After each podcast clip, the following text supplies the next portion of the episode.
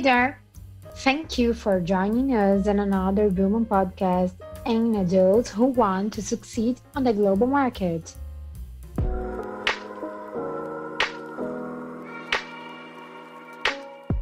Welcome to another episode of Elas no Mundo podcast. My name is Monica Eisenberg, international consultant at Drummond Advisors in New York. Thank you for listening to our new series focusing on bringing personal experiencing experiences in the immigration or internationalizations process of your business from Brazil to the US or vice versa, always from a woman's perspective. Today, our chat is with Fabiola Lwow. Fabiola was born in Sao Paulo, got an MBA from Brussels, and then she went back to Sao Paulo to be then transferred to New York, uh, where she's been living for a long time, and um, during which, in the past 10 years, she worked for HSBC. Uh, she was responsible for managing the Americas team, responsible for buying cash management and security services for the firm. And after 20 years in banking, she decided it was time to try something different. So she partnered with Ornare's Southampton to open a store, uh, Ornare's store in the Hamptons, where she is right now doing this podcast with us. Fabiola, it's a pleasure and an honor to have you with us today. Welcome, Fabiola. So let's start from, from the beginning. Why and when did you come to the US? So I came to the US back in 2007. And at the time, I was working for a company called Euroclear. And they had an opportunity uh, in New York. And I was basically transferred as an expat to cover the America's clients for this company, which is um, international clearinghouse. So that's how I first landed in the US was as an expat through this company called Euroclear. Oh, interesting. I never knew about that. And it, it's funny because I worked for a long time with ADRs at the Bank of New York Mellon. And, you know, they use different uh, clearing houses in Europe and in the US and Euroclear, of course, it's, you know, it's uh, a major one. Maybe we did some business back then without even knowing. That's great. Exactly, because at BNY Mellon, it's a very large client of uh, Euroclear, especially in the ADR world. Yes, yes, very. See, you need to do a, a podcast to find out those things. Um, exactly. Yeah. So, so all right. So after all these years in the banking industry what drove you to to try something completely different? Mm-hmm.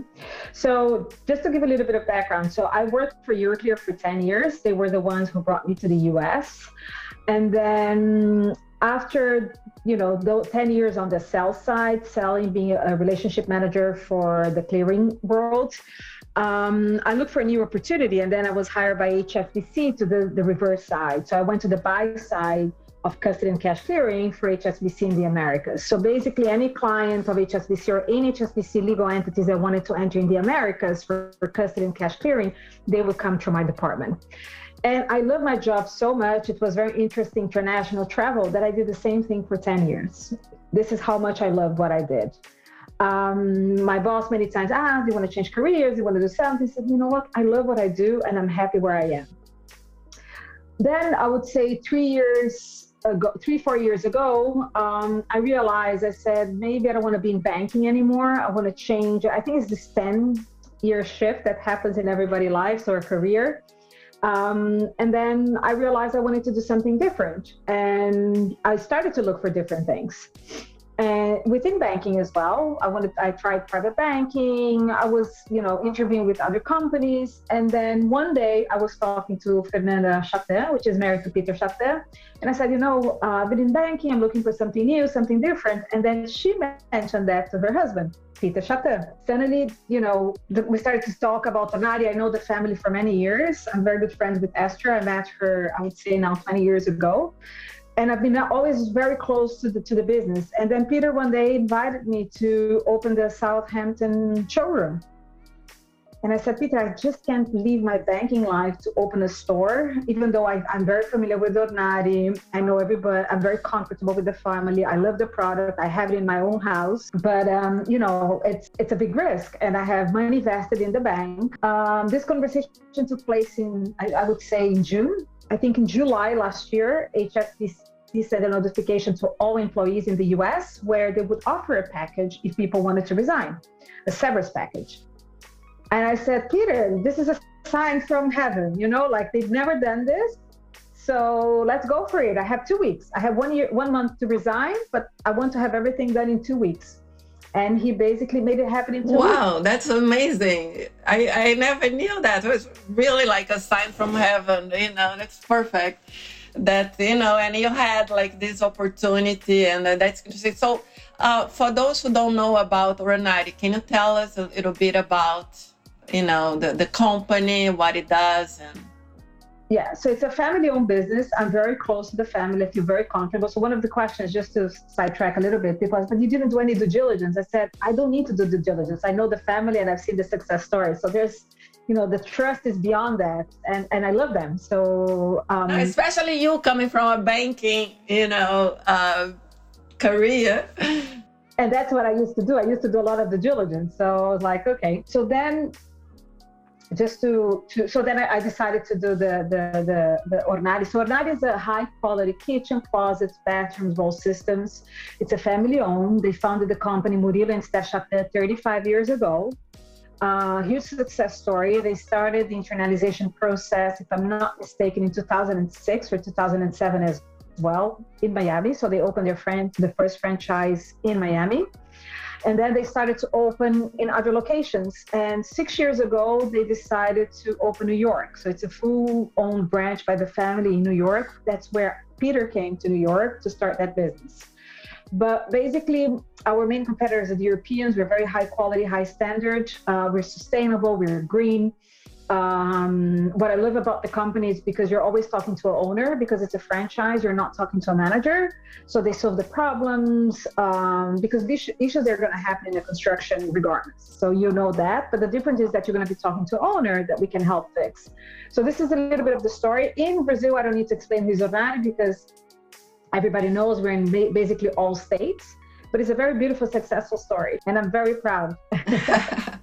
you should be proud of it. And I actually I wanted to backtrack because when I mentioned you about uh, changing careers, it, it, you not only change career, but you changed a, a, lifestyle, right? Because you used to live in New York City, and now you live in the Hamptons. Uh, can you tell us a little bit about this other, you know, change? And I, I'm just saying this because. Uh, since this is a podcast focusing bringing different experience to women and women always or at some point in their lives contemplated you know change of lifestyle or change of career so i think it's relevant also for our listeners I, am a new yorker i still say i'm a new yorker i've been living there for 13 years so i do feel a new yorker uh, and I actually I am between both. So I'm in I'm in the Hamptons and New York because of course being the Hamptons you have clients all over. I have clients in New York, I have clients in Aspen, I have clients in Florida, I, in Connecticut. So the interesting and the beauty about the Hamptons is that you're going to meet people from all states. And given that and the proximity of New York, many clients come here for their holidays and they say, "Oh, but I would like to do follow-ups meeting in New York." So I'm in between both, which helps. Um, I love the Hamptons, but I'm not sure I'm ready to live here full time. Being very transparent. Uh, it's beautiful. It's peaceful. I enjoy. I, you know, it's, it was a fresh start. I had to meet people from the beginning, uh, which I love that challenge. I love people. So for me, this was one of the nicest parts was really to get to know the community, um, my neighbors, but I'm still in between both. Great. Thanks so much for for talking a little bit about that. And I'm glad that you you live in both, you know, uh, cities. I think that makes sense. Uh, totally. Um, so I've been to the showroom in Ornare here in the city, and actually I attended some events there. Really nice because I think Ornare always does that kind of events, bringing partners, artists, or doing fundraising events, and and it's really nice. And the showroom is amazing. So, uh, are you doing the you know uh, events in the store in the Hamptons as well, like the same way that Ornare does here in the in the city? Yeah, so we are. The only difference is that here during the summertime, what happened was a lot of the brands that are in New York but they're not in the Hamptons, they wanted to have an opportunity to be here.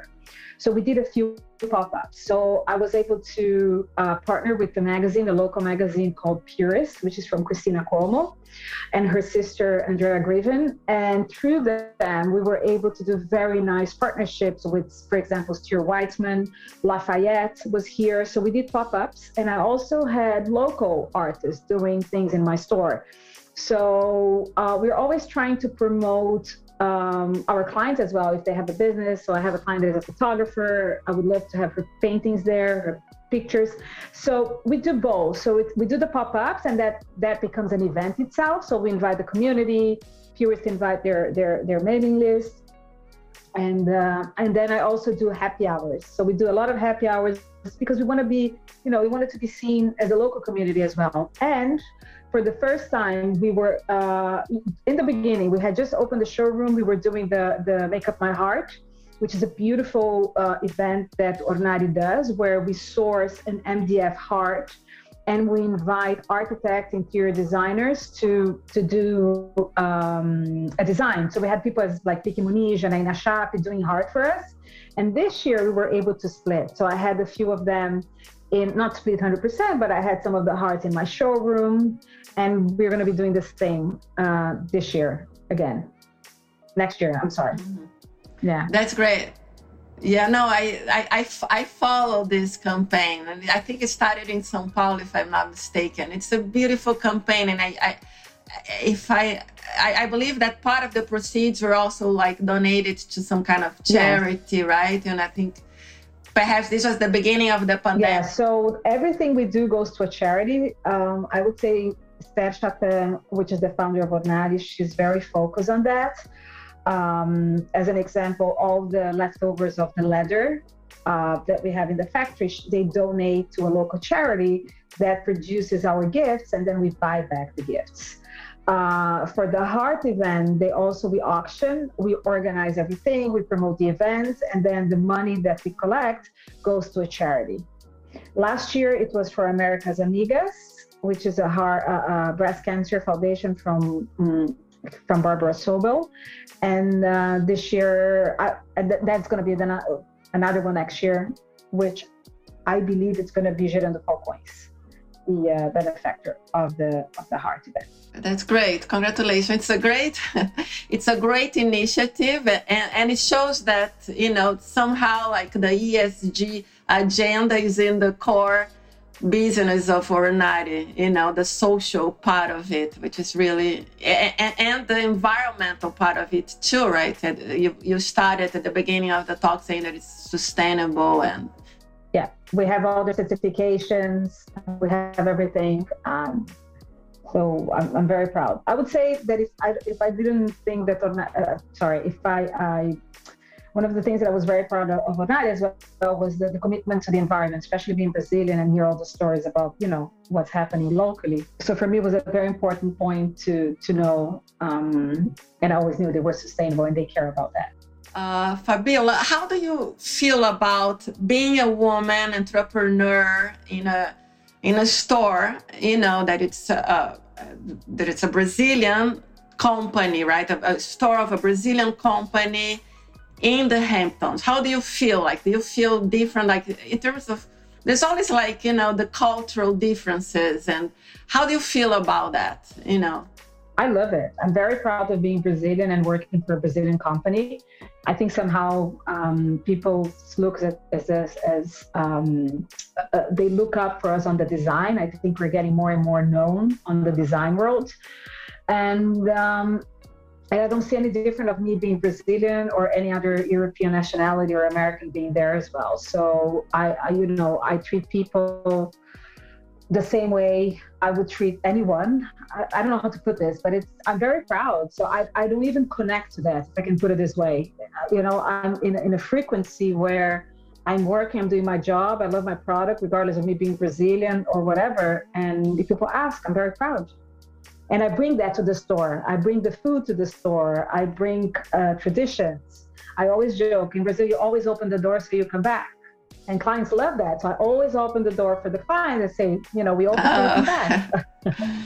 oh, that's great. Do you, uh, do you serve uh, a pão de queijo and caipirinhas in the, Not caipirinha yet, but we do. Uh, you probably need a license for that. brigadeiro. We do bring some stuff. Yeah, uh-huh. pão de queijo. Yeah.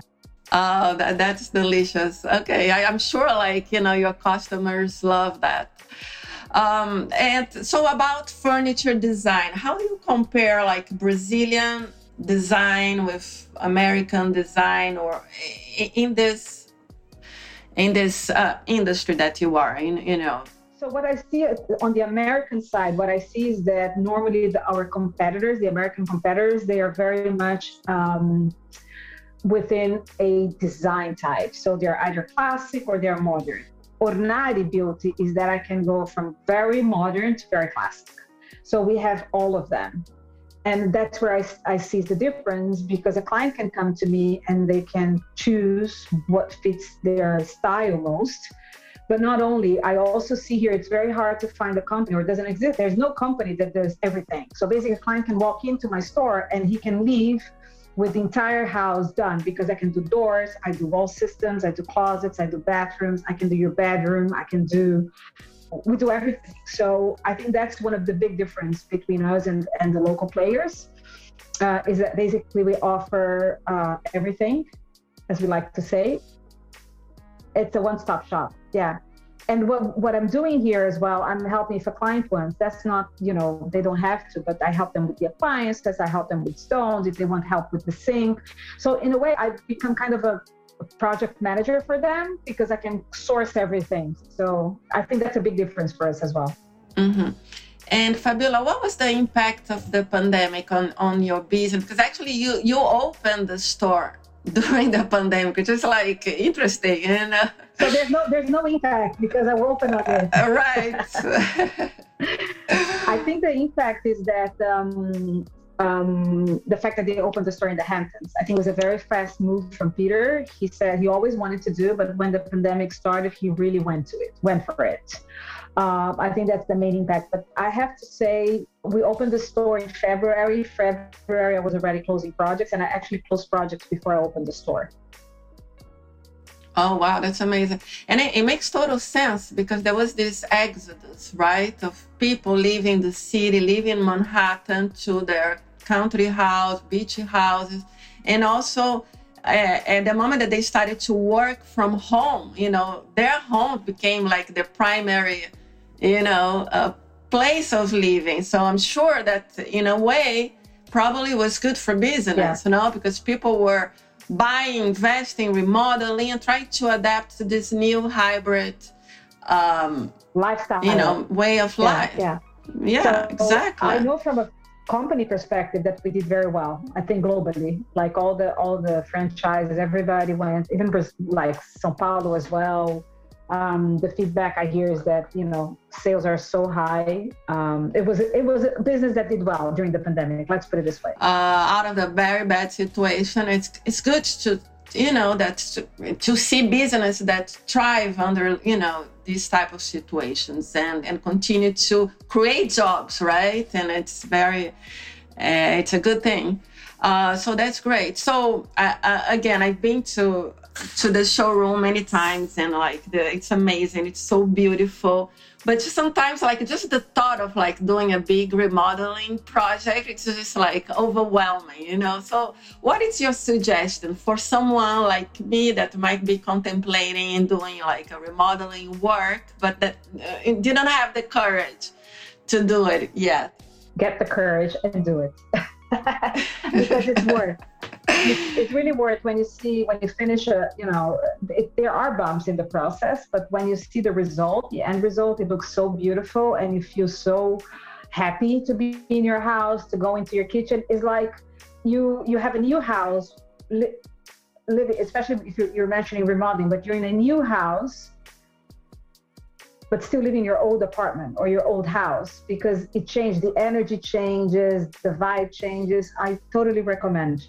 When I bought my apartment, um, I renovated the whole thing, and it, it it's really good. It, it, it's not that you know that hard. uh-huh. Yeah, you, you need a good project manager like you to help you through the process, right? Yeah, but I think it's also important to connect to the person you're doing the project with because they're the ones you're going to be talking when there's a problem as well. So I think that's where the relationship plays a very strong role in a sale because today is not just I'm selling you a kitchen, I'm also selling you a, a relationship and also a problem, a, a, resolution when the problem comes. So I think it's very important to to to have a good relationship because you don't want that to, you know, to be in the middle. So whenever you're ready, let me know, Monica.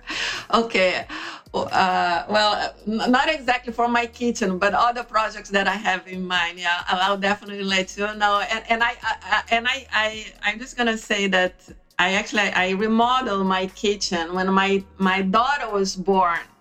And can you imagine I did you know, I had my newborn and I was, you know, I had to move temporarily to, to a friend's apartment, you know, but I, I did it. Yeah. So it was, was very challenging. But I remember after that, when I, you know, moved back to my house and with the new kitchen and all that, I used to sometimes just, you know, my, I have an open kitchen. So I used to lay on the sofa in the living, just like look, you know, just to look and admire my new kitchen, you know, for, for some time it was like my thing to do, just to be looking at, you know, and enjoying it. It's, it's so nice and for somebody i mean you you represent you know a brazilian company very international that opened several franchises and store in, in the us and and some of our uh, listeners might be contemplating bringing a business from brazil to the us and uh, what do you recommend for someone who might be contemplating you know this type of move and coming to the us with a business or something like that. You need to find a local partner to help you as well, so you don't, um, you know.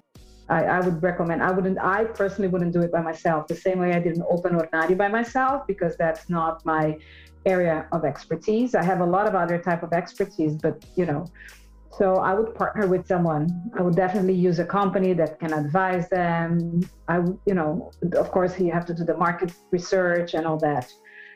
But for me, I think it's important to have someone that understands the market and it's here, know how things work, or an mm-hmm. advisory company. Excellent. No, having a local partner makes total sense. You know, and, and that applies also looking to Brazil from the US. You know, if you're planning doing that, the move, yeah, you need to principle. yeah. you need to have a local partner. There's no way around, and have good advisors. You know, in terms of tax, legal, and all that kind of stuff. It's also very important. So yeah, that's great. So. Um, and in terms of trends, is there something that you you want to share with us about new trends in in in in in the furniture design world. I know there was like a a, a, a furniture design in, in Milan, right? Recently, I believe that. Yes, yeah. So um, there was a show in Milan, and we were part of it. It was a smaller version. We're going to be as well in New York. There's going to be the design shown in New York that we're going to be part as well. Um, I think what I love about Ornare is that they are always on top of what's next. Um, they have a, a team uh, that looks into the design. Specifically, they invite well-known um, names. You had Guto Índio da Costa, so you had big names in Brazil doing design for Ornare, and I think this basically shows very much the commitment of the company not only to furniture but to trends and what's next. So they're always looking to innovate, and you feel this every time you see a new collection being launched and I can say this even though I opened my store in February, but I know the family for many years, so I've seen you know many of the design lines that they've done, and um, it's always very um, it's, it's refreshing to see the work they do and how they present and how they are connected to the industry and how they bring the, the, the local design, the local minds, the local architects um, to build the, the collections with them. That's great. And, and, for someone who wants to see some of Ornare's products, what's the, the, the, the, best way to do it? First, like, what's the website? Is on the website like some of these designs? What's the best way to to, to you know to get to know a little more about Ornare before uh, they contact you or somebody here in New York City to to visit the showroom or something like that? So you can just go to our website, which is, which is www.ornare.com, or you should put the BR as well works. And then you have a lot of the products there. And I recommend coming to the Hamptons to see my showroom. Okay. It's very pretty and you're very more more than welcome to come as well, because I know you haven't been here. And it's very easy. It's an hour and a half from New York. It's a nice day trip. Um, I do this many times. I just come in and out the same day if I have to, and it's totally uh-huh. fine. No, definitely. I'm planning stopping by. Usually, I, I we go to the East Hampton. It's a little further. You oh, know, I'm you in way. Southampton. Yeah, exactly. So we need to stop by. You know, uh, exactly. next time, and that's gonna be a pleasure. And maybe you know, I'll, I'll go when you have like one of those events serving like yeah. coxinha, pão de queijo, and you know, and I see you there. That would be great. So. um I think as you know, um, I don't have anything else to ask. If you wanted to make any comments, this is your time I just wanted to do so. thank so. You for the opportunity, for the invitation. It's a pleasure to be part of your your the, the podcast. And I, I, really appreciate and looking forward for to hear more of your podcast. Great. thank you so much, Fabiola. It was a pleasure to talk to you. I wish you much success on your store. I'm sure, I mean, you're already like super successful and uh, and I think that you know uh, it's only tend to to get even better. So all the best to you and thank you.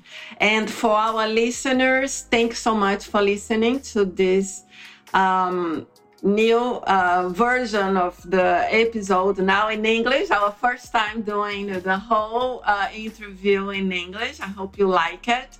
Uh, and uh, we hope that, you know, by bringing this enriching uh, exchange of experiences of women, you know, like Fabiola, who came from, from Brazil and now is in the Hamptons, you know, as an Ornare representing like an ambassadrice of Brazil in a way, you know, representing a Brasilia yeah. Yeah. So what I was, you know, uh, wanted to mention is that I was very impressed with the amount of Brazilian business here in the Hamptons, and I was very proud to to see how many successful business there are here. And there was actually uh, Purist did anyway an article about Brazilian business in the Hamptons, and uh, it was very interesting. I was thankfully part of it, but you had all, uh, you know the best team in the Hamptons. Uh, it's from a Brazilian business, not in the Hamptons. I would say New York uh, T Plane is here. You have Sergio Matos here. So it's it's it's pretty very very interesting to see the amount of successful business women business. You might want to meet them because you should meet them. Very successful business.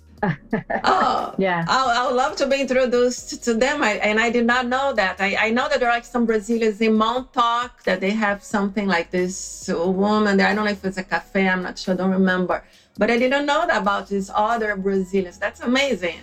Yes. And and and, exactly. and that makes you proud. It's you know all of us, not only you. You know. So thank you again, Fabiola. It's great. Uh, have a great weekend. Today is Friday. Woohoo! thank you so much. Obrigada. And and thank you. Obrigada você.